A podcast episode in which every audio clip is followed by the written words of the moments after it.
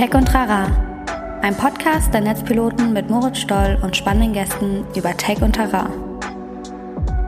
Herzlich willkommen zu Tech und Trara. Mein Name ist Moritz Stoll, ich bin der Moderator dieses Podcasts und das ist ein Netzpiloten-Podcast, in dem wir Netzpiloten uns einmal die Woche mit ganz verschiedenen ExpertInnen unterhalten und uns mit diesen ExpertInnen über deren jeweiliges Thema unterhalten und versuchen gemeinsam so ein bisschen rauszufinden, was Technologien irgendwie in diesem jeweiligen Bereich bewirken, was sie verändern, was sie vielleicht aber auch nicht verändern, äh, was sie können und was sie nicht können. Und diese Woche habe ich mich mit Alexandra Schiffmann zusammengesetzt. Die kommt ähm, von Startpage. Startpage ist eine ja, anonyme Suchmaschine. Das heißt, äh, sie beschäftigt sich sehr viel mit dem Thema Datenschutz, äh, gerade so Datenschutz im Internet, logisch. Und äh, genau, wir haben da ganz viel drüber gesprochen. Warum ist Datenschutz wichtig? Äh, was kann man tun? Wie laufen eigentlich zu Suchanfragen ab? Wo wird eigentlich überall getrackt? Und äh, also wenn ihr euch irgendwie im Internet bewegt und wo nicht und wie kann man dagegen eben vorgehen und warum ist das denn überhaupt so wichtig? Also wir haben auch ganz viel über diese Frage gesprochen und das fand ich ganz cool. Ähm, wenn Leute so sagen, naja, ich habe doch nichts zu verbergen, wo man sagen kann, ja, klar, hast du vielleicht nicht, aber das heißt ja nicht, dass es trotzdem nicht besser wäre, wenn das gar nicht erst nötig wäre, dass irgendwas getrackt wird. Also es war äh, sehr spannend und es hat sehr viel Spaß gemacht, ähm, mit Alexandra darüber zu sprechen und das eben auch so ein bisschen am Beispiel von existierenden Suchmaschinen so ein bisschen durchzugehen und so ein bisschen sowohl ein technisches als auch ein, ich sag mal, gesellschaftliches Verständnis von dem Thema Datenschutz zu bekommen. Ähm, also hört euch die Folge auf jeden Fall an, wenn ihr mal im Internet unterwegs seid. Und da ihr diesen Podcast hier hört, gehe ich ganz stark davon aus, dass ihr hin und wieder mal im Internet unterwegs seid, weil tatsächlich ist das ein Thema, das jeden von uns betrifft, sobald wir einen Browser öffnen und irgendwas da eingeben.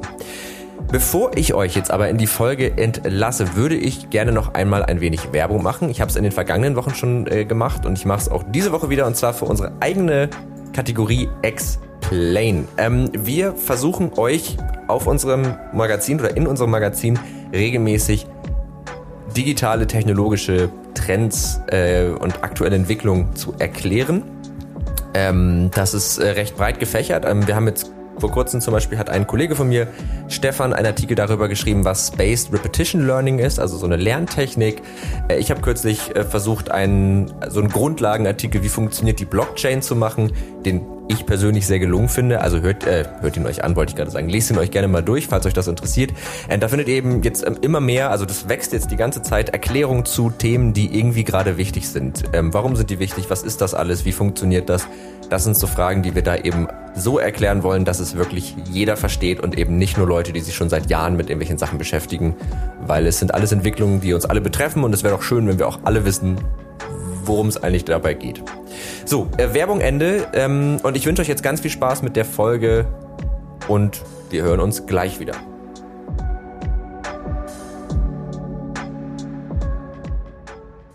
Dann würde ich sagen, herzlich willkommen zu Tech und Tara und vor allen Dingen herzlich willkommen Alexandra Schiffmann.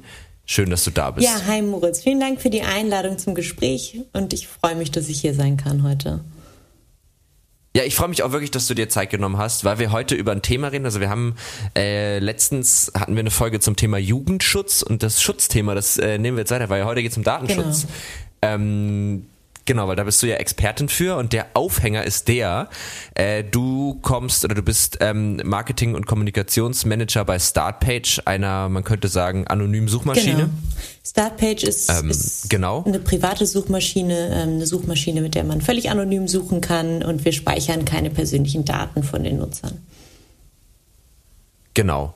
Und das ist halt irgendwie ganz interessant, weil ähm, das so ein bisschen das Thema ja auch aufmacht, wie funktioniert das eigentlich, wie funktioniert eigentlich Online-Suche, was für Daten werden da gespeichert, warum werden überhaupt Daten gespeichert, das ist ja auch mal interessant zu wissen. Also äh, das, ähm, wie du schon sagst, gerade Startpage ist eine private Suchmaschine. Ich glaube, fast alle Suchmaschinen sind privat, oder? Es gibt es staatliche Ja, ich glaube, das, ist, das kommt so ein bisschen aus dem englischen Private Search Engine. Wir benutzen das. Ähm, es ist mhm. eine alternative Suchmaschine, sollte man besser sagen. Genau. Privat im Sinne ah, okay. von eine Suchmaschine, ja. die deine Privatsphäre schützt. Genau, also okay, man könnte natürlich auch sagen, jede, jedes Suchfeld in jeder Software ist natürlich irgendwo auch eine Suchmaschine, ähm, aber äh, genau, also er hat praktisch eine Alternative zu den, ja, eigentlich zu der einen Suchmaschine, die hier im Westen hauptsächlich benutzt wird, nämlich Google. Äh, es gibt zwar noch so ein paar andere, Bing, weiß nicht, Yahoo, aber ich glaube, die sind mittlerweile zu vernachlässigen, was ihre ihre Reichweite angeht. Wobei, glaube ich, ähm, ist das nicht das Bing sogar wird noch relativ viel genutzt, weil das ja, glaube ich, standardmäßig bei Edge und so ja, und installiert ist und dadurch. Ähm, ja. Und tatsächlich äh, versteckt sich Bing auch hinter vielen anderen alternativen Suchmaschinen. Ähm, das, ist, das hm. weiß man manchmal okay. gar nicht so. Okay, ja, das wusste ich tatsächlich auch nicht. Also ich weiß, dass da wohl auch noch irgend so ein Geschäftsmodell hinter ist, das recht ähm, ertragreich sein soll, äh, was gar nicht so unbedingt mit der Suche direkt zu tun hat, aber da begebe ich mich jetzt auf ganz dünnes Eis, wenn ich darüber spreche. Ähm, genau, aber zum Thema zum Thema Datenschutz. Also ich meine, ähm, eure Suchmaschine, die hat ja schreibt sich ja auf die Fahne wirklich vollständig anonym zu sein, keine Daten zu speichern. Und äh, wenn wir das jetzt mal ein bisschen größer ziehen, dann ist ja das Thema Datenschutz auch in den letzten Jahren relativ groß geworden. Stichwort DSGVO. Also ähm, es war irgendwann so klar, okay, äh, Unternehmen, die online äh, Auftritte haben, die irgendwelche Produkte online anbieten, die speichern Daten. Äh, und äh, man ist dem irgendwie so mehr oder weniger ausgeliefert. Und da gab es dann ja auch ein paar Gesetze, unter anderem eben die Datenschutzgrundverordnung. Ähm, aber was mich jetzt mal so ganz allgemein und vielleicht auch die HörerInnen, die sich noch gar nicht so tief in das Thema einge gelesen oder eingehört haben. Welche Faktoren spielen eigentlich so grundsätzlich in das Thema Datenschutz mit rein? Also welche Player und welche Interessensgruppen gibt es da eigentlich? Das ist jetzt eine sehr weit gefasste Frage, aber zumindest das mal so anzureißen, wäre, glaube ich, ganz mhm. cool. Ja, total gerne. Also es ist wirklich eine sehr weite äh, Frage, aber man kann so grundsätzlich sagen, dass es beim Datenschutz ähm, um das Recht auf informationelle Selbstbestimmung geht. Also das ist das Recht, das jeder Einzelne hat, selbst über die Preisgabe und die Nutzung von den eigenen Daten zu bestimmen. Ähm, und das heißt im Prinzip auch, dass mhm. der Datenschutz unsere Persönlichkeitsrechte schützt, damit eben, wie du es eben schon gesagt hast, nicht jeder, sei es ein Unternehmen oder eine Behörde, mit unseren persönlichen Daten machen kann, was er oder sie möchte. Ähm, und es soll eben verhindern, mhm. dass unsere, dass unsere Daten auch in fremde Hände gelangen.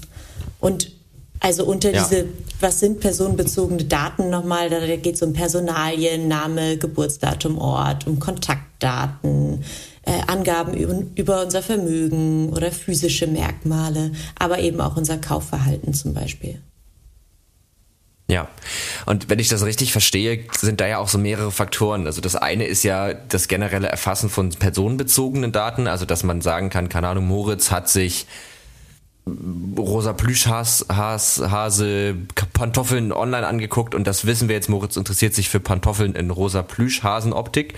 Ähm, das wäre ja so sehr personenbezogen und das andere wäre, dass man, dass man gar nicht das auf die Person zurückführen kann, aber dass man generell einfach so Profile erstellen kann und sagen kann, wer auch immer sich dahinter verbirgt, der hat die und die Kaufinteressen oder die und die generellen Interessen. Genau. Macht man diese Unterscheidung auch zwischen generell so, ich glaube, so Profile, also anonyme Profile erstellen und konkret personenbezogen? Also macht das einen Unterschied oder ist es beides die gleiche Suppe? Äh, du meinst in, in der Profilerstellung, äh, wenn man wenn man online auf Websites surft. Also ich meine, im Prinzip ist es im genau. Prinzip ist es egal. Also du musst dir, also was heißt egal, aber es ist so, wenn du online surfst, wird ja alles, was du machst, aufgezeichnet. Ähm, und das sind sehr individuelle ja. Nutzerprofile. Ähm, ja. Natürlich gibt es dann noch Unterschiede, wenn das aufgedröselt wird in, in, in Gruppen. Ähm, aber auch da kannst du sehr gezielt angesprochen werden mit Werbung. Ja. Ähm, was, also was ich daran so krass finde, ist, äh, dass, also wenn man da so drüber spricht, dann hat man ja das Gefühl, das kann ja eigentlich gar nicht legal sein. Aber da würde ich jetzt mal, äh, in meinem Verständnis ist das grundlegend schon legal, das zu machen. Also wenn man jetzt mal irgendwie eine, die eine große Suchmaschine, die wir erstmal alle so kennen, also Google, ne, als, als erste riesige, ähm, die, die machen das ja viel, das ist ja auch bekannt. Das heißt, äh, ich bewege mich da, die ganzen Daten werden gespeichert, die wissen ziemlich genau, für was ich mich interessiere. Kann man übrigens auch einsehen, tatsächlich. In seinem Google-Konto gibt's eine, ähm, gibt's eine äh, Option, dass man sozusagen die Werbeinteressen einsehen kann und da kann man sehen, was für Attribute Google einem zuschreibt. Das ist ganz gruselig, äh, wenn man dann so denkt, oh, das ist überraschend akkurat. Ähm, und, aber das ist ja grundlegend erstmal legal, solange ich dem halt irgendwie zustimme, indem ich bei irgendwelchen AGBs auf Zustimmung klicke, oder? Genau, genau, das ist legal. Ja.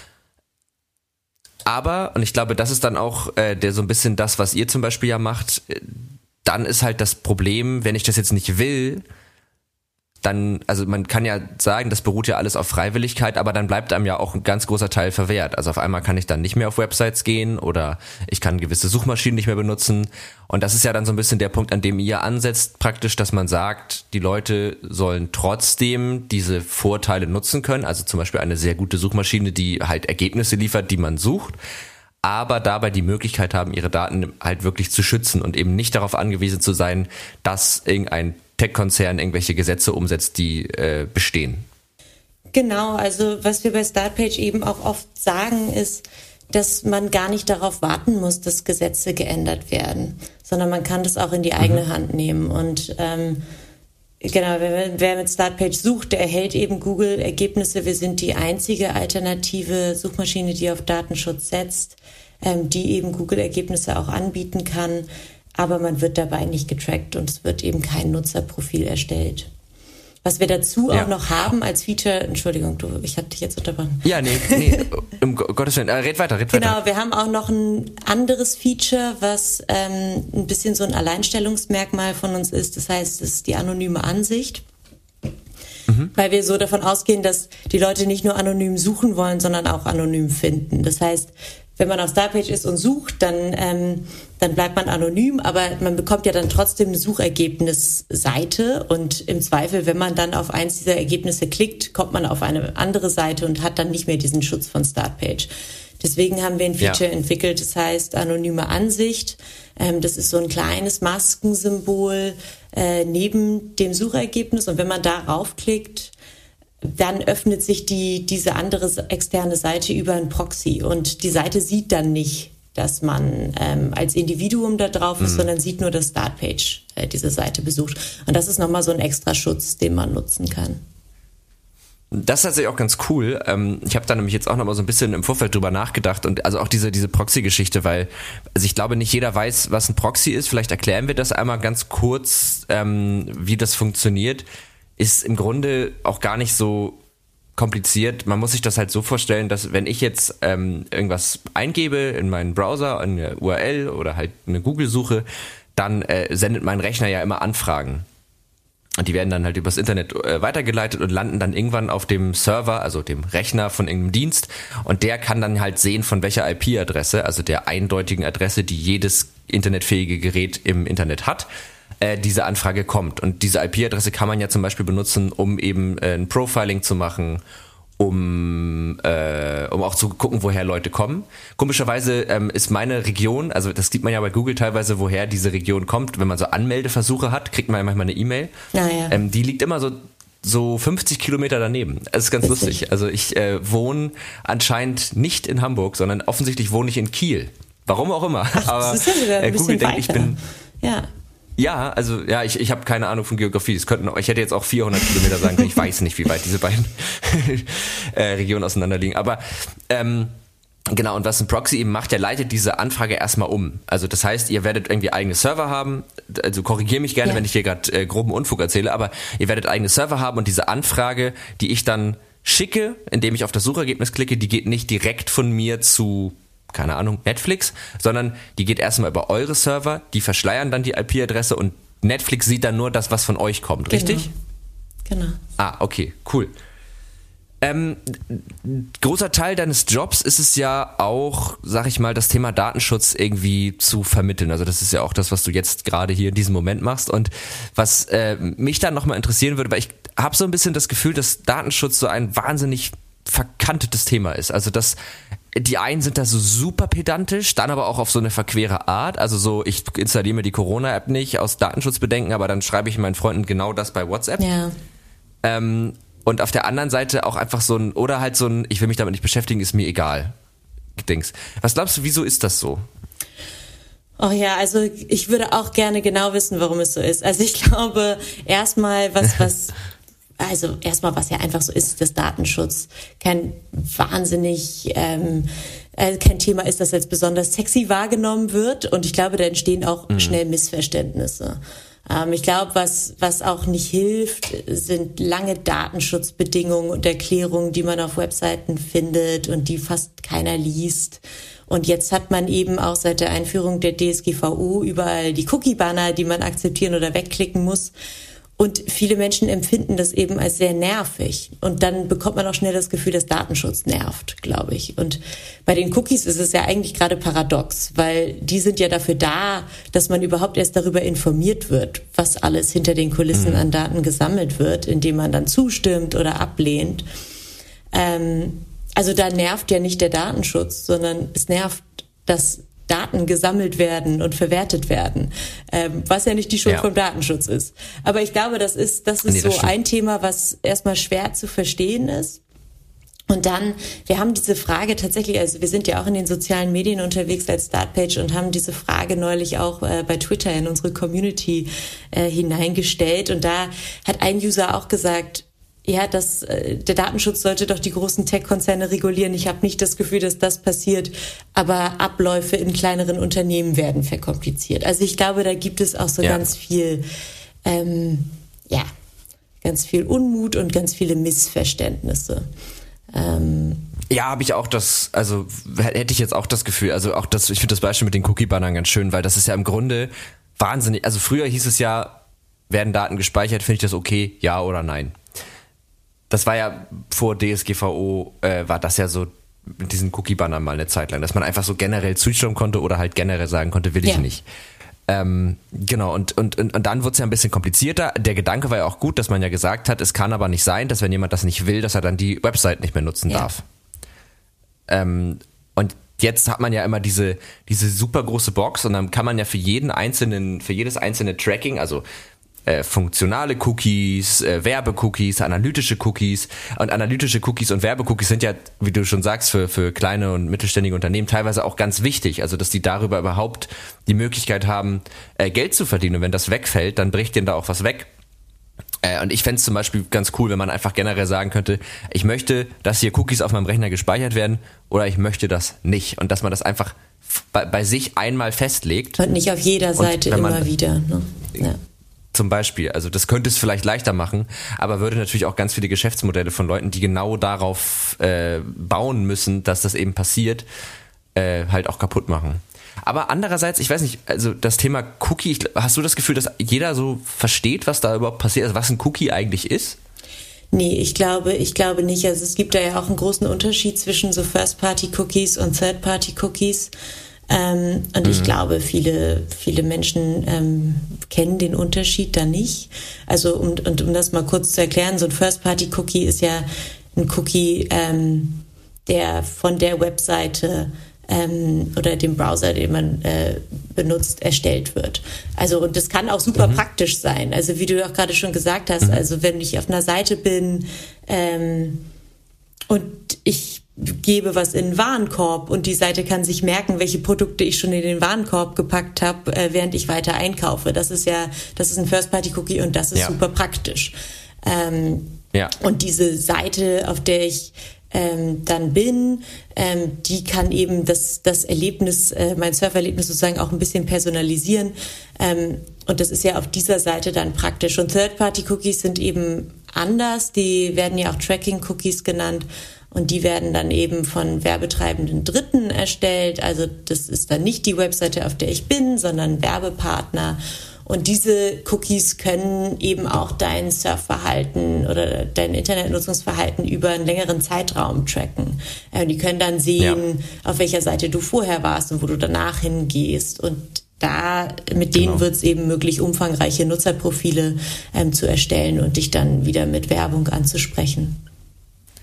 Das, das kennt man vielleicht daher, wenn man auf Amazon war und man hat irgendwas ganz Bestimmtes gesucht, wie zum Beispiel die eben äh, genannten Plüschpantoffeln. Und auf einmal hat man auf anderen Seiten, wo so Werbebanner sind, ständig äh, Werbeanzeigen dafür. Das passiert dann über Third-Party-Cookies, genau, oder? Das sind diese, diese ja. äh, Retargeting-Ads, diese creepy Ads, die einen so im Internet hin und her verfolgen. Ja. Ich glaube, das ist auch diese, so. Ich, ich, ja? Nee, sag, sorry. Ich glaube, das ist aber auch so das, was die Leute merken, ne? weil das ist ja auffällig. Also das ja. ist ja auch das, worüber man dann öfter mal spricht, so okay, hm, das ist ein bisschen komisch. Wieso? Das habe ich mir doch irgendwie vor einer ja. halben Stunde angeguckt oder vor zwei Tagen. Genau. Ja, total. Also ähm, und, und, und das ist das ist aber halt auch nur die Spitze des Eisbergs. Das ist ja nur das, was man sieht, wie du ja gerade schon sagst. Das ist das, was die Leute merken. Da passiert natürlich im Hintergrund noch mehr. Und das ist ja auch nochmal beim Thema Datenschutz. Also wir hatten ja schon das Thema so äh, Proxy, also einfach das, das Thema IP-Adresse, woher kommen Anfragen. Das ist ja das eine.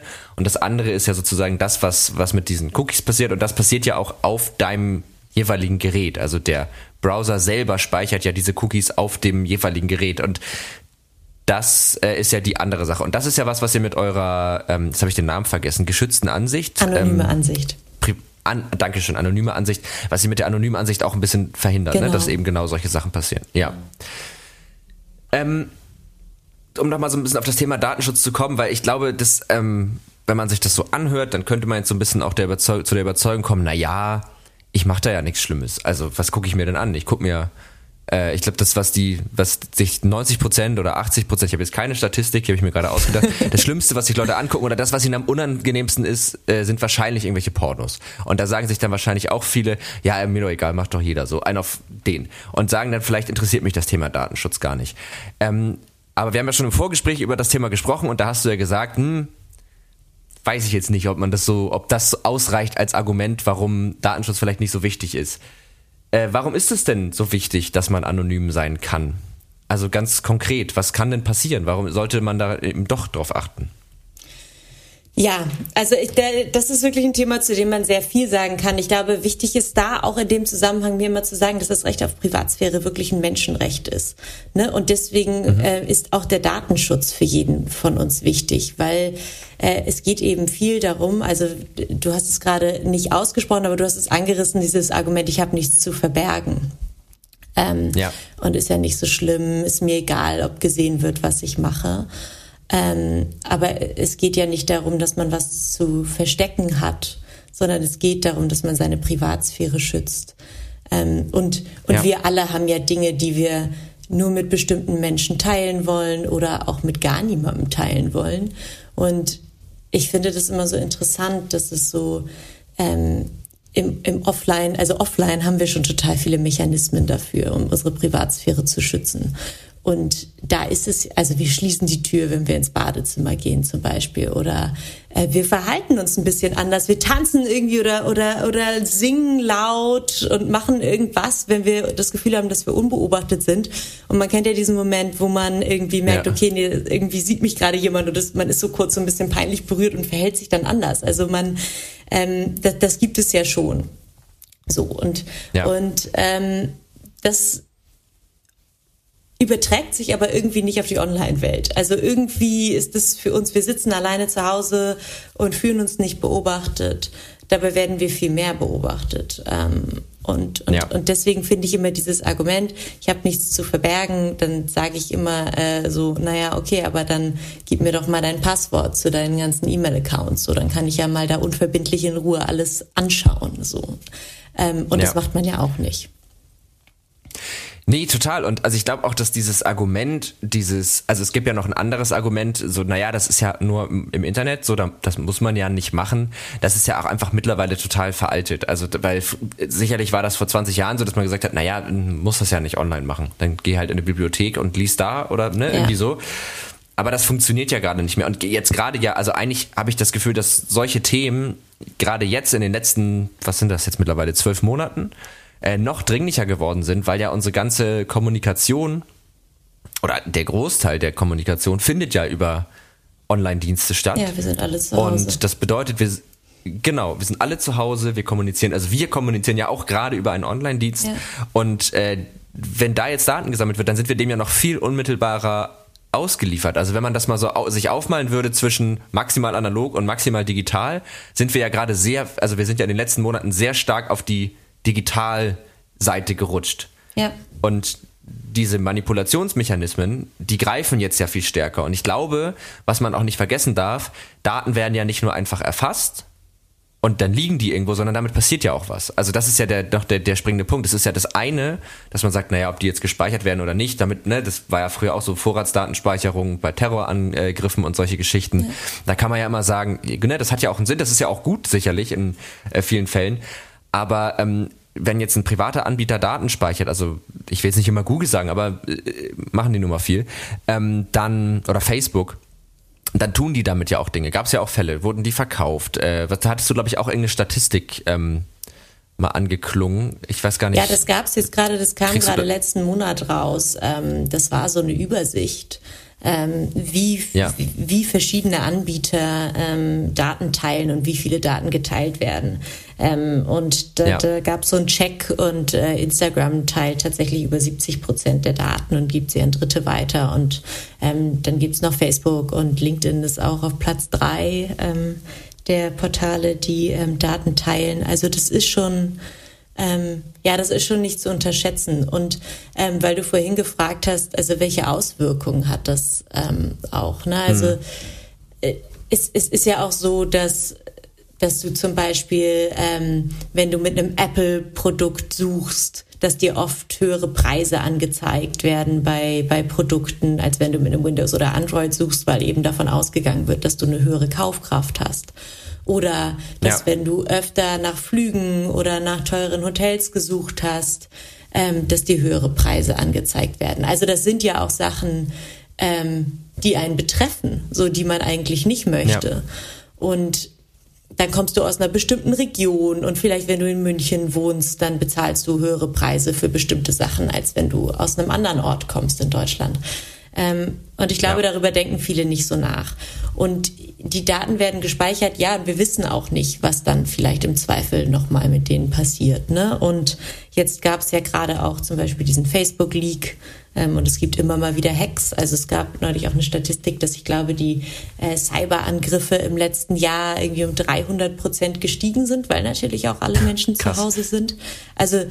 Das, ja. Ja, und was da an Informationen und damit ja auch einfach an Wertschöpfungsmöglichkeiten entstehen durch solche Daten und damit verdienen Leute Geld. Und es ist halt die Frage, ähm, sobald, also sobald, ich finde, sobald Dienste und Plattformen so eine Relevanz bekommen, dass sie praktisch eigentlich schon zum öffentlichen Raum gehören. Also wenn du jetzt Daten erfassen würdest, mit welcher Technologie auch immer, auf einem öffentlichen Platz, ja dann wäre das ein ziemliches Problem, weil dann würdest du ja feststellen, also dann müsstest du ja irgendwie dafür sorgen, dass die Leute, die da längs gehen, auch ihr Einverständnis geben. Das geht ja eigentlich, das kannst du gar nicht bringen. Und das, wenn das jetzt irgendwie ein Staat vorschlagen würde, dann hätte das schon was sehr Totalitäres. Und natürlich sind das Privatkonzerne und die bieten halt Produkte an. Aber wenn diese Produkte halt so groß werden und auch irgendwann so eine Monopolstellung haben, dass da auf einmal, dass man da gar nicht mehr drum rumkommt. Also wenn ich mir jetzt vorstelle, ich, ich kann ja nicht aufhören, ähm, das Internet zu benutzen. Das geht einfach ja. nicht. Also dann kann ich nicht mehr arbeiten, dann kann ich nicht mehr, kann ich nichts mehr machen. Ähm, das bedeutet, ich bin eigentlich gezwungen, dem irgendwie zuzustimmen. Genau. Und deswegen, deswegen sind ja so Produkte wie das, was ihr macht, halt gut, weil ich eben damit kann ich das weiter nutzen, aber ich habe halt eine Möglichkeit, dem irgendwie in Anführungsstrichen zu widersprechen, die ich natürlich formal sonst auch hätte. Also ich kann ja auch sonst sagen, na, ich stimme den AGBs hier nicht zu, äh, ohne mich, aber dann, ne, dann werden mir halt auch ja, Bereiche des Lebens oder des gesellschaftlichen Lebens auch einfach verwehrt. Ähm, und deswegen ist das schon, schon eine echt gute Sache auf jeden Fall. Total, ja, danke, dass du sagst. ja, ich glaube, ja, bei diesen genau. Portalen, genau. das ist halt auch so, das, das habe ich ja auch vorhin schon mal so ein bisschen gesagt, da gibt es diese ellenlangen Datenschutzerklärungen und das ja. sind juristische Texte. Und das ist auch einfach alles schwer verständlich. Und ja, vielleicht steht da drin, wofür die Daten im Zweifel alle genutzt werden. Und du, du stimmst dem zu, weil, weil du dann einem Portal beitrittst. Aber ähm, ja. ja, du kannst es, du kannst es ja, als Laie gar nicht verstehen und du hast Nein. auch gar nicht die Zeit dafür, dir das alles durchzulesen. Oder wer nimmt sich die Zeit? Und selbst wenn du es dann verstanden hast ja. und dann genau weißt, wo deine Daten liegen, ja, dann, also, dann hast du ja immer noch das Problem, dass du dann da stehst und sagst, ja, ich, also, beruflich zum Beispiel brauche ich jetzt halt LinkedIn. Ja. Ge geht nicht ohne. Ähm, oder geht vielleicht irgendwie ohne, aber ne, es ist halt, ist halt ganz schwierig. Ähm, und ich finde auch diese Texte und sind wir mal ehrlich, ähm, diese, diese, diese Datenschutzerklärung, das ist natürlich irgendwie gut, dass, dass, dass das, also ich finde das gerade bei großen Unternehmen finde ich das schon richtig, dass sie das machen müssen, dass man es im Zweifel an, also nachvollziehen kann. Aber ich habe zum Beispiel auch eine private Website. Mhm. Und ich habe da auch eine Datenschutzerklärung.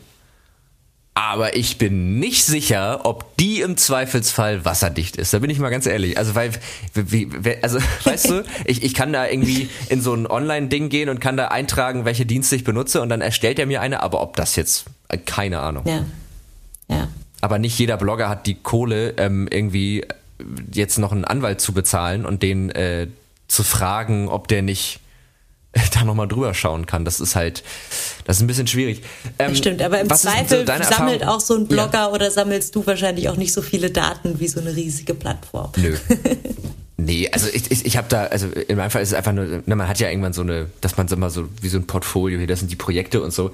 Ich brauche da jetzt auch kein Tracking oder so. Aber so ein Blogger zum Beispiel, für den ist ja zumindest mal interessant zu wissen, wie viele Leser habe ich eigentlich, damit er das vielleicht auch mal äh, vermarkten kann oder seine Relevanz so ein bisschen zeigen kann. Und dann ne, Google Analytics, dann hast du wieder Third-Party-Cookies ja. und schon hängt da so ein riesen Rattenschwanz dran und dann ist man auch ganz toll darauf angewiesen, dass Google dann ja auch mit den Sachen vernünftig umgeht. Ja. Weil ich habe ja keinen Einfluss, wie Google mit den Daten, die äh, sehr auf meiner.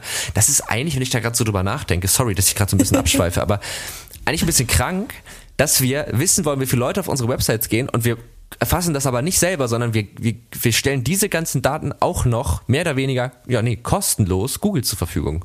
Ja, da gibt es ja auch so ein paar Alternativen. Ne? Also Matomo gibt es ja zum Beispiel, ähm, das wird ja viel genannt. Ähm, ja Genau, ja, also wir haben ja auch einen Blog bei Startpage ähm, und äh, ich schreibe ja. ja auch für den Blog, aber wir erfassen nicht, ähm, wie viele Leute diese Beiträge lesen, weil wir natürlich überhaupt niemanden tracken, aber das ist natürlich aus, mhm. aus Schreiberperspektive auch manchmal interessant. Ja, man ja. weiß gar nicht, wie viele Leute die äh, Artikel lesen. Ja, aber es ist, also es ist einfach so ein ganz schizophrenes Thema, weil auf der einen Seite ähm, wenn das alles nicht mehr da wäre, niemand tracken würde, dann wüsste ich gar, dann gäbe es einfach gewisse Dinge, glaube ich ja. nicht in der Form. Also ich glaube, die Suchmaschine Google würde es dann so einfach nicht geben, weil die halt kein Geld mehr verdienen würde. Ähm, und auf der anderen Seite, wenn du jetzt eine Suchmaschine machst und sagst, Leute, wir tracken hier gar nichts, aber ihr müsst dann dafür bezahlen, das macht halt auch niemand. Mhm. Ja. Ja, ich glaube, was, was, was eben schwierig. auch, es gibt ja sehr viele ähm, Tools und alternative Dienste, also die da draußen sind, für die man nicht bezahlen mhm. muss. Und Startpage ist eins davon. Ähm, ich glaube, nur viele Menschen wissen gar nicht, dass es das gibt. Ähm, und dann kommt natürlich auch nochmal dieser Bequemlichkeitsfaktor dazu, dass so ein Wechsel auf ein anderes Tool dann auch erstmal umständlich ist. Ja. Ähm, ja, das sind alles so Sachen, wo wir das auch so versuchen, so ein bisschen Bewusstsein äh, zu schaffen für das Thema. Erstmal, was gibt es da noch so draußen? Und, und ja, das ist vielleicht einmal kurz ein bisschen unbequem, ähm, aber langfristig mhm. gesehen äh, schützt es einen eben und schützt die Privatsphäre. Ja. Ist das auch so? Also ihr habt ja auch relativ guten Kontakt so, zu eurer Community, also die Leute, die das nutzen.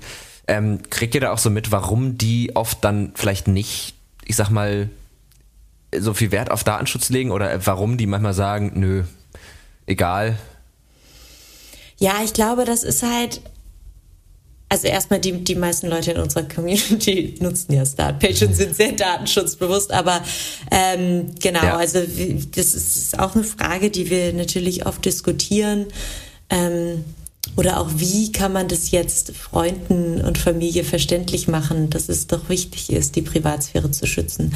Ähm, aber ich glaube, es ist, es, ist, es ist so ein bisschen das, was wir eben auch schon gesagt haben. So diese ganzen coolen Anbieter kommen eben von, von großen Technologiekonzernen. Und ähm, wenn du da mitmachen willst, musst du deine Daten teilen. Das ist der Preis, den du zahlst. Ähm, mhm. Dann sind alle deine Freunde auf der Plattform und du willst auch nicht irgendwie so, äh, so ein, das ist so ein FOMO-Effekt, ähm, mhm. der dich dann auch irgendwie dazu bringt, dann einer Plattform beizutreten und dann bist du an ein bestimmtes Netzwerk gebunden und dann da erstmal irgendwie rauszukommen und zu wechseln, ist, ist kompliziert. Aber ich glaube halt besonders, ja. dass in Deutschland das Bewusstsein für die Relevanz von Datenschutz schon sehr hoch ist. Also das wird ja auch sehr oft diskutiert. Und ähm, gerade neulich habe ich irgendwie so eine Umfrage gelesen, da stand auch irgendwie, dass 93 Prozent der Deutschen der Schutz der Daten im Internet wichtig ist, aber eben auch über die Hälfte der Befragten das Gefühl haben, dass sie gar keine Kontrolle mehr über ihre Daten im Internet haben. Also ist halt ja. super spannend. Ähm, wir, wir ja, haben tatsächlich auch also, ja. mehr als 50 Prozent der, äh, der Startpage-Zugriffe ähm, äh, sind kommen aus Deutschland. Das heißt. Ähm, ja. Ach krass, ja. Ja, das ist, also stimmt, wir sind natürlich ein Land, in dem solche Schutzgeschichten, das ist ja, also das kann man ja auch so ein bisschen in die Bürokratie-Ecke schieben, sag ich mal, in dem die ja schon sehr, eine sehr hohe Akzeptanz finden. Also ich kann da nochmal auf die Folge mit Britta Schewe zum Thema Jugendschutz äh, verweisen, weil das macht es natürlich oftmals irgendwo komplizierter, aber es hat halt auch immer irgendwie den positiven Effekt, dass es eben, dass das Thema da ist und dass wir ja als Verbraucher da schon eine verhältnismäßig hohe Möglichkeit einfach auch haben, mit umzugehen. Was, ich, was mich dann halt so wundert ist, also das Beispiel Corona-App ist ja so eins, ähm, dass dann die Deutschen, die so super datenschutzbedacht sind, dann gibt so eine App und da wird ja, also da wurde ja ganz, ganz, ganz doll auf Datenschutz geachtet. Also ja. es ist mit dieser App de facto nicht möglich nachzuvollziehen, wo eine Person war. Es ist einfach nicht möglich. Es ist noch nicht mal möglich zu sehen, mit wem die sich getroffen hat. Das ist ja wirklich eine smarte, clevere, dezentrale Lösung, ähm, die ja aus sich heraus einfach sicher ist. Ja, und 26 Millionen äh, haben die schon runtergeladen. Ich glaube, das ist die aktuelle Zahl. Und sie ist sicher. Ja, aber oder halt auch nur. Also ich finde eher nur, weil 26 Millionen ist ja viel zu wenig. Also ich glaube, wie, viele Leute sind wir in Deutschland? 80 ja, Millionen? So um die 80 Millionen. Ja, oh Gott, ich hatte gerade Angst, dass ich mich jetzt als Vollidiot oute. Aber ähm, genau, ne, das ist ja, das ist ja noch nicht so annähernd die Hälfte. Und, ähm, und, und das, obwohl das datenschutztechnisch so, so, so einwandfrei ist, aber ich glaube, da ist dann auch wieder das, was wir eingangs schon so ein bisschen hatten, dieses Thema, es ist halt schwer zu vermitteln, weil es einfach diesen hohen technischen Aspekt hat ja. Und sobald ich den nicht mehr verstehe, bin ich halt darauf angewiesen, der Person, die mir sagt, das ist sicher, zu vertrauen. Und das macht es, glaube ich, so unglaublich schwierig. Und deswegen ist so ein Podcast ja auch gut, weil da kann man das dann mal so ein bisschen erklären und kann mal, aber auch dann muss man es natürlich letzten Endes wieder darauf vertrauen, natürlich, aber also auch mal erklären, wie Dinge eigentlich funktionieren und warum Sachen sicher sind. Ja, total. Also mit dieser Corona-App, das ist natürlich, da, da reden ja auch gerade alle drüber. Ähm, ja.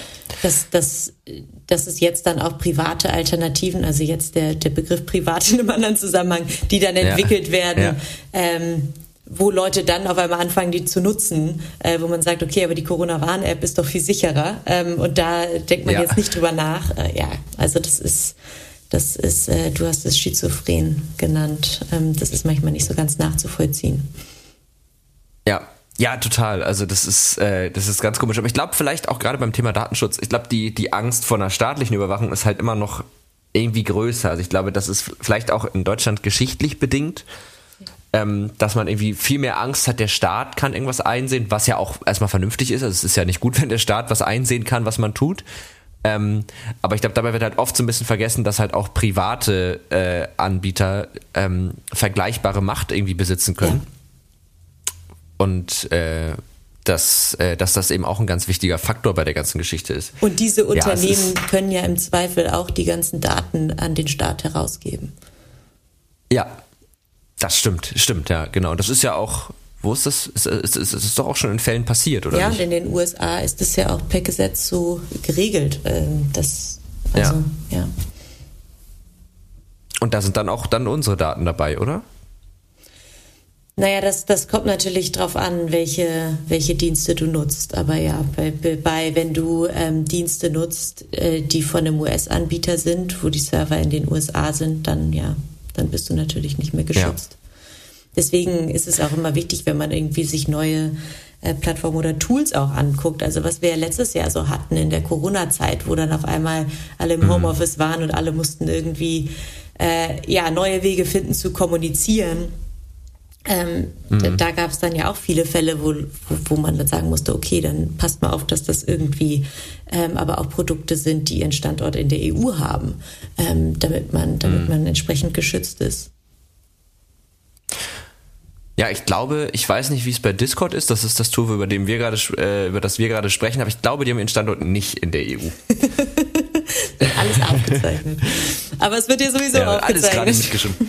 Ja, in, in, dem Fall ist es tatsächlich jetzt nicht so dramatisch, weil genau, es wird eh aufgezeichnet. Ähm, das heißt, ich, ich würde das gerne mal so ein bisschen zusammenfassen. Also wir haben äh, über das Thema Datenschutz gesprochen, äh, wir haben über die Notwendigkeit von Datenschutz gesprochen. Du hast sehr treffend diesen Vergleich aus äh, im privaten Raum, achtet man da stark drauf, das überträgt sich aber irgendwie nicht aufs Internet. Äh, daraus sind wir so ein bisschen darauf gekommen, dass ja die die die Plattformen eben doch auch eine ganz also so eine krasse Marktdurchdringung haben und einfach teilweise so wichtig sind, dass sie eben fast schon oder dass man sie auch als sowas wie einen öffentlichen Raum interpretieren könnte. Also es ist irgendwie wichtig, dass man sich da schützen kann. Man hat aber oft gar nicht im vollen Umfang die Möglichkeit oder man weiß es oft nicht wie. Deswegen gibt es Tools wie Startpage, ähm, die dann eben sagen, die, wir geben die Möglichkeit wieder zum Verbraucher, äh, dass der oder die sich selber schützen kann und seine Daten oder ihre, oh, gendern ist manchmal mhm. echt schwierig, ähm, dass die VerbraucherInnen ihre Daten schützen können. Äh, das Ganze funktioniert einmal darüber, dass die äh, eben die Suchergebnisse kommen zwar von Google, aber die Suchanfragen laufen über euch. Das heißt, und ihr speichert nichts. Das ist das eine, der eine Aspekt. Der zweite Aspekt ist, ähm, wenn man über den anonymen, über die anonyme Anschau oder anonyme die anonyme Ansicht, Ansicht Oh, das, warum habe ich denn so Probleme damit? Die AA, wenn man über die AA. ja, aber das ist ähm, ja auch eine Abkürzung, die noch für was ganz anderes benutzt wird.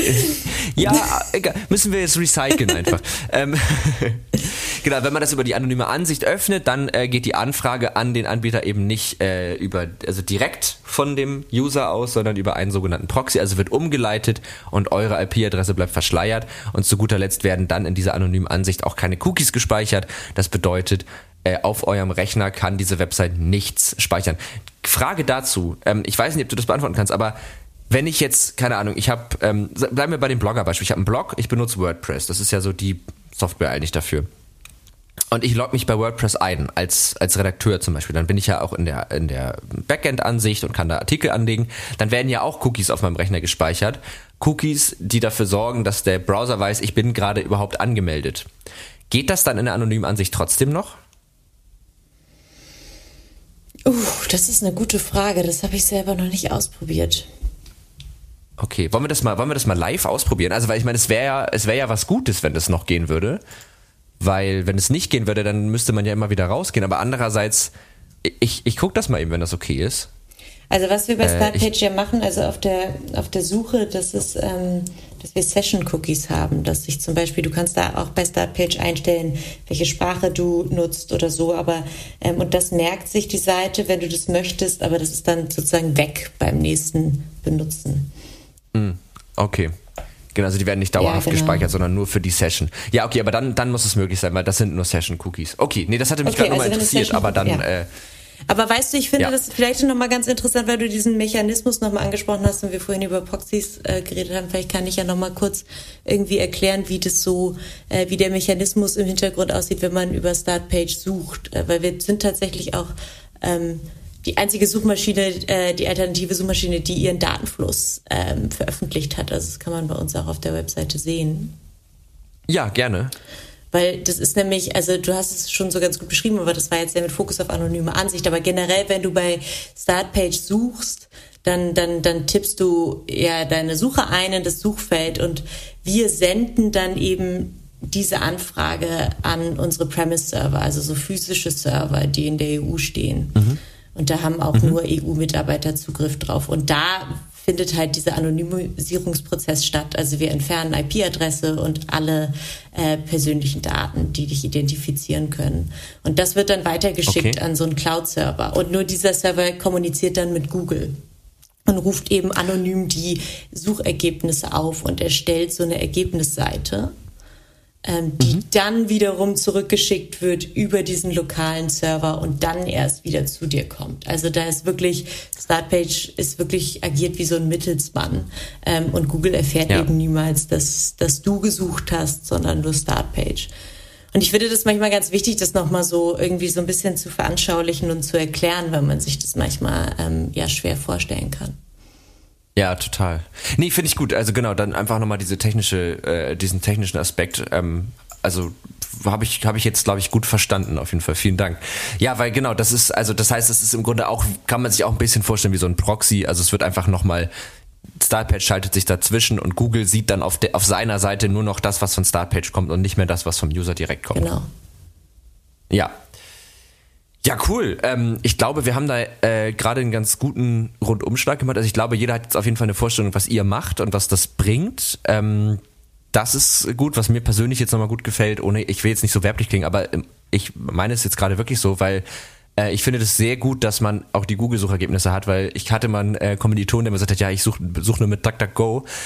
Ähm, der hat aber selten das gefunden, was er brauchte. Also gerade wenn es so ans Programmieren ging, dann waren es mal sehr spezifische Sachen und dann hatte er immer nicht so nicht so ganz so schnell das Ergebnis wie alle anderen, die einfach dann gegoogelt haben.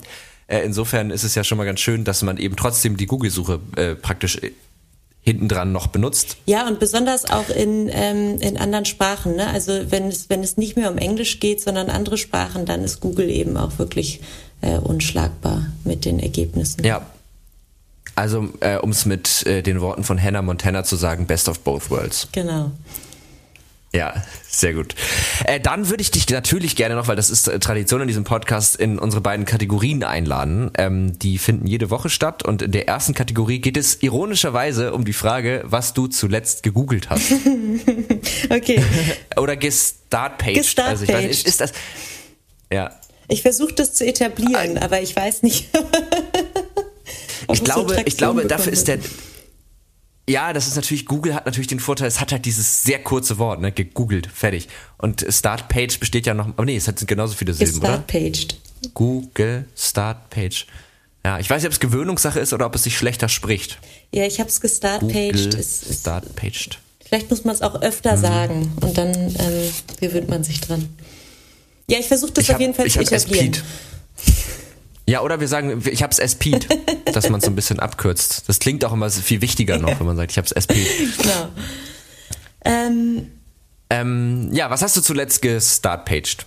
Oh, das ist wirklich, das ist eine schwierige Frage, weil ich nutze wirklich. Wenn jetzt doch, wenn jetzt doch die Anfragen irgendwo gespeichert worden wären, ne? Genau, dann könnte ich jetzt kurz nachgucken. Ich bin wirklich so ein Mensch, ja. ich äh, startpage irgendwie so alles, was mir gerade in den Kopf kommt. Ähm, ich auch. Also äh, ich noch google ich's, aber wahrscheinlich jetzt in Zukunft werde ich es dann auch wohl startpagen.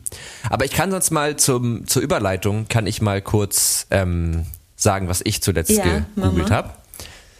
Äh, zwei, zwei Sachen, die zusammenhängen. Äh, einmal habe ich nach einer Möglichkeit gesucht, mit der man sozusagen YouTube-Videos online gemeinsam gucken kann. Äh, Hintergrund ist der, dass ich für eine Vorlesung äh, mit ein paar Kommilitonen praktisch die, also der Professor hat das alles auf YouTube gepackt und ähm, die sind sehr, sehr gut die Vorlesung und dann gucken wir uns die sozusagen immer gemeinsam an und da brauchten wir irgendwas, wo wir dann das Video starten können, alle sehen es synchron und jeder kann auch auf Pause drücken. Mhm. Äh, und da habe ich Watch Together heißt die, heißt die Seite, w2g.tv und das funktioniert sehr gut. Das kenne ich gar nicht. Und aus dieser Session heraus habe ich dann noch gegoogelt, was die Ableitung einer Wurzel ist, weil ich das nicht mehr wusste. ähm, ich das aber brauchte, um, ist jetzt voll unnötig, aber um rauszufinden, warum eine bestimmte äh, Kurve nicht glatt ist. Also okay. Insider wissen jetzt Bescheid. ja. Okay. Genau, das waren meine letzten Google-Suchanfragen. Ah, nicht schlecht. Ja, du, ich, ich, ich, also ich glaube, also die letzte äh, richtige Suche, an die ich mich gerade erinnern kann, die nicht irgendwie einfach nur so random irgendwas war, was mir gerade eingefallen ist, war das, äh, ich habe einen kleinen Neffen und der hat äh, jetzt Geburtstag und ich habe äh, ziemlich lange nach so Walkie-Talkies gesucht, die ich ihm kaufen wollte. Ah, ja. und das geiles war, Geschenk. Ja, und ich hatte irgendwie, irgendwie hatte ich gedacht, dass Walkie-Talkies sich weiterentwickelt hätten, auch so von der Optik, als sie es haben. Aber die sehen ja noch genauso aus. Ich habe mich total gefreut. Genau, ja. Ja. Das finde ich auch geil. Das ist so ein technischer Gegenstand, wo einfach Fortschritt stehen geblieben ist. Einfach immer noch genau so wie vor 20 ja, Jahren. Ja, total cool. Ja, und da habe ich ja. dann irgendwie auch so ein cooles Set gefunden, irgendwie, so, so bunt und irgendwie dachte ich so, oh Mann, ey, das war schon eine coole Zeit, als man Walkie-Talkies benutzt ja. Ja. Da erinnere ich mich noch an einen ganz tragischen Nachmittag aus meiner Kindheit. Ähm, ich habe einen Onkel, der ist aber so alt wie ich. Das ist ein bisschen verwirrend. Okay. Da würde ich jetzt auch einfach lieber nicht genau darauf eingehen. Nein, also äh, der ist auf jeden Fall, also meine Oma hat einmal früh, einmal spät Kinder bekommen und dann halt das zweite mehr oder weniger zeitgleich mit meiner Mutter. So kann man sich glaube ich, kurz erklären. Und ähm, der hatte von Scout ein Detektivkit, unter anderem auch mit Walkie-Talkie. Okay. Und dann haben wir, äh, wie jedes Kind, halt mal den Detektivnachmittag gehabt. Da waren wir dann natürlich eine Detektei und haben Fälle gelöst. Und ähm, dann war der wieder weg. Wir haben uns immer so in den Sommerferien gesehen. Und ich wollte unbedingt mir auch so ein Detektivkit kaufen. Ich wollte das so gerne haben. Und dann bin ich mit meiner Mutter durch ganz Harburg gerannt, in jeden La Laden rein und habe gefragt, haben Sie das? Und nee, haben wir nicht mehr. Ist ausverkauft, haben wir gar nicht. Und mit jedem Laden ist meine Stimmung aber sowas von in den Keller gegangen. ja. Und das Drama war mit jedem, jeder Enttäuschung größer, bis meine Mutter immer gesagt hat, ja, dann jetzt nicht. Also so, wir waren jetzt in 20 Läden. Es gibt es scheinbar hier nicht. Und äh, das war halt auch noch nicht so eine Zeit, wo du es dann einfach so irgendwie bei Amazon bestellt hast. Und ähm, ja, da habe ich, glaube ich, äh, meiner Familie, meine Familie ganz schön Nerven gekostet an dem Nachmittag. es ist aber auch alles sehr dramatisch, wenn man klein ist. Das ist alles. Ja. ja. Mit sechs Jahren sind die Dinge echt ja, schlimmer. Das stimmt. Ja. Dasselbe gab es auch mal mit Yu-Gi-Oh! Karten. ähm, die waren auch überall ausverkauft und ich wollte unbedingt mir Yu-Gi-Oh! Karten kaufen und es gab keine. Das war schlimm. Okay, äh, super. Da haben wir doch nochmal was rausgeholt. Äh, zweite Kategorie, ja. äh, die Empfehlung der Woche. Ähm, irgendwas, das du unseren Hörern, HörerInnen empfehlen möchtest. Ne, wir haben hier so viele verschiedene tolle Gäste, ähm, die alle irgendwie auch unterschiedliche Interessen und so haben. Und du kannst wirklich alles empfehlen. Also wir haben Leute, die empfehlen Bücher, Serien, Filme, Software. Manche empfehlen auch einfach mehr so Gedanken und Ideen und Sichtweisen. Also es kann ganz unterschiedlich sein. Ähm, hast du da spontan irgendwas, was du unseren HörerInnen empfehlen magst? Also ich glaube, was ich empfehlen kann, ja, was mir spontan einfällt, ist, ich habe äh, vor zwei Tagen irgendwie angefangen, äh, Coded Bias zu gucken. Ist so eine Dokumentation, hast du davon mhm. schon mal gehört?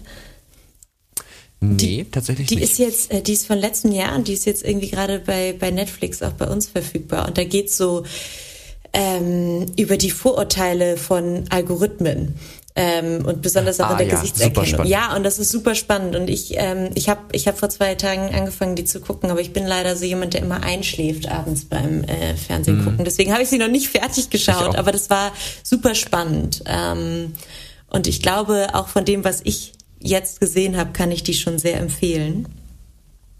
Ja, perfekt. Die werde ich mir auch auf jeden Fall angucken. Ähm, das Thema ist super spannend. Da kann ich auch einen Artikel empfehlen von, ich glaube, von meiner Kollegin I Ching äh, die hat den geschrieben, ähm, auch über die Vorurteile von künstlicher Intelligenz und was so die Datenbasis, die man überhaupt einer KI gibt, damit zu tun hat, wie die dann Dinge bewertet und so. Da ging es auch so um Verbrechensstatistiken. Mhm. Ähm, du kannst ja so Predictions machen, oder man kann ja eine KI entwickeln aufgrund von Kriminalstatistiken oder auf Basis, die damit trainieren und dann soll die praktisch vorhersagen, wer kriminell wird. Ja.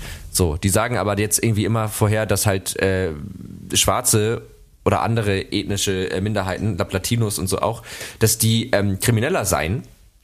Das ist aber natürlich völliger Quatsch und das liegt einfach nur daran, dass diese Statistiken, die sind ja immer alt, also das sind ja immer vergangene Statistiken mhm. und da ist es auch nicht so, dass die krimineller waren, sondern dass einfach ja auch große Vorurteile und äh, Rassismusprobleme in der gerade in der amerikanischen Polizei ja schon immer gibt und dass sich das natürlich auch in diesen Statistiken von Verhaftungen und so widerspiegelt. Ja. Und äh, das ist auch sehr spannend. Die verlinke ich auch mal genauso wie mit deiner Empfehlung. Das ist sehr schön. Ja, dann werde ich ähm, mir den Artikel auch nochmal durchlesen. Das ist wirklich ein total spannendes Thema. Ja, macht es äh, unbedingt. Ist auch, also dieses Thema lässt sich so KI und, und, und Bias und so, das kann man sicherlich auch nochmal gut mit dem Thema Datenschutz verknüpfen. Mhm, auf jeden Fall. Äh, dann schließe ich meine ähm, Empfehlung aber ein bisschen daran an. Und zwar ist das die Dokumentation, oder es ist gar keine Dokumentation, es ist ein Vortrag, der heißt The Art of Code. Ähm, das ist von irgendeiner, das ist aus Anfang 2020, da, also kurz vor Corona ist das äh, ist der gehalten worden. Ähm, also super viele Aufrufe auf YouTube und der hat im Grunde in seinem Vortrag so eigentlich, also Code als Kunst begriffen und hat praktisch Beispiele gezeigt von Programmiersprachen, die teilweise gar keinen Sinn ergeben in sich, also sogenannte esoterische Programmiersprachen, aber auch Projekte und so, äh, die diese, diese Technologien halt einsetzen für Kunst. Ähm, und das ist, ich kann das gerade gar nicht so gut erklären, warum das so toll ist, aber es ist wahnsinnig toll. Und er hat letzten Endes, das war dann so der Abschluss, hat er eine Programmiersprache entwickelt, die heißt Rockstar und du programmierst mit ähm, Rockballaden-Songtexten. Okay. Also du kannst eine, eine Rockballade schreiben und die klingt auch genau wie eine Rockballade, er hat die dann auch performt, mhm. aber es ist halt auch ein Programm, das was Bestimmtes macht. Oh. Super crazy. Was? Ja. Kann ich sehr empfehlen. Werde ich mir mal anschauen. Ja, mach mal. Also ich weiß nicht, wie spannend das ist. Ich weiß nicht, wie, wie deine Programmierkenntnisse sind. Ähm, ich weiß nicht, wie spannend also das ist, wenn man keine aber, hat. Oder? Aber sehr basic, würde ich sagen. Ja, okay, aber das reicht, okay. glaube ich. Also ich, ich habe jetzt auch keine super großen äh, Programmierkenntnisse. Aber es, äh, also wenn man so grob weiß, wie das funktioniert, dann reicht das eigentlich schon, um, um daran Spaß okay, zu haben. Okay. Weil er da jetzt nicht ins Detail geht, sondern es geht mehr um die, um das Drumherum mhm. sozusagen. Ja. Ja, cool. Ja, wunderbar. Ey, wir haben tatsächlich jetzt schon fast eine Stunde gequatscht. Ja, schnell. das hat mir, und es muss sein, ja, es hat mir auch, also fand ich nämlich auch, es hat sehr viel Spaß gemacht. Ähm, ich fand es super angenehm und vor allen Dingen habe ich jetzt richtig nochmal was gelernt über Datenschutz. Und ich glaube, unsere HörerInnen auch. Und deswegen erstmal ein dickes Danke, dass du dir die Zeit dafür genommen hast. Ja, danke dir, dass du mich eingeladen hast. Äh, mich sehr gefreut. Ja, sehr, sehr, sehr gerne. Äh, checkt Startpage aus, äh, verlinken wir natürlich. Ähm, wenn ihr irgendwie, also und wenn ihr es nur macht, weil ihr mal irgendwas googelt, wo jetzt nicht jeder wissen muss, was ihr da googelt. Das äh, Startpage ist Start, oh, sorry, es ist schwierig. Äh, also nochmal, checkt Startpage aus.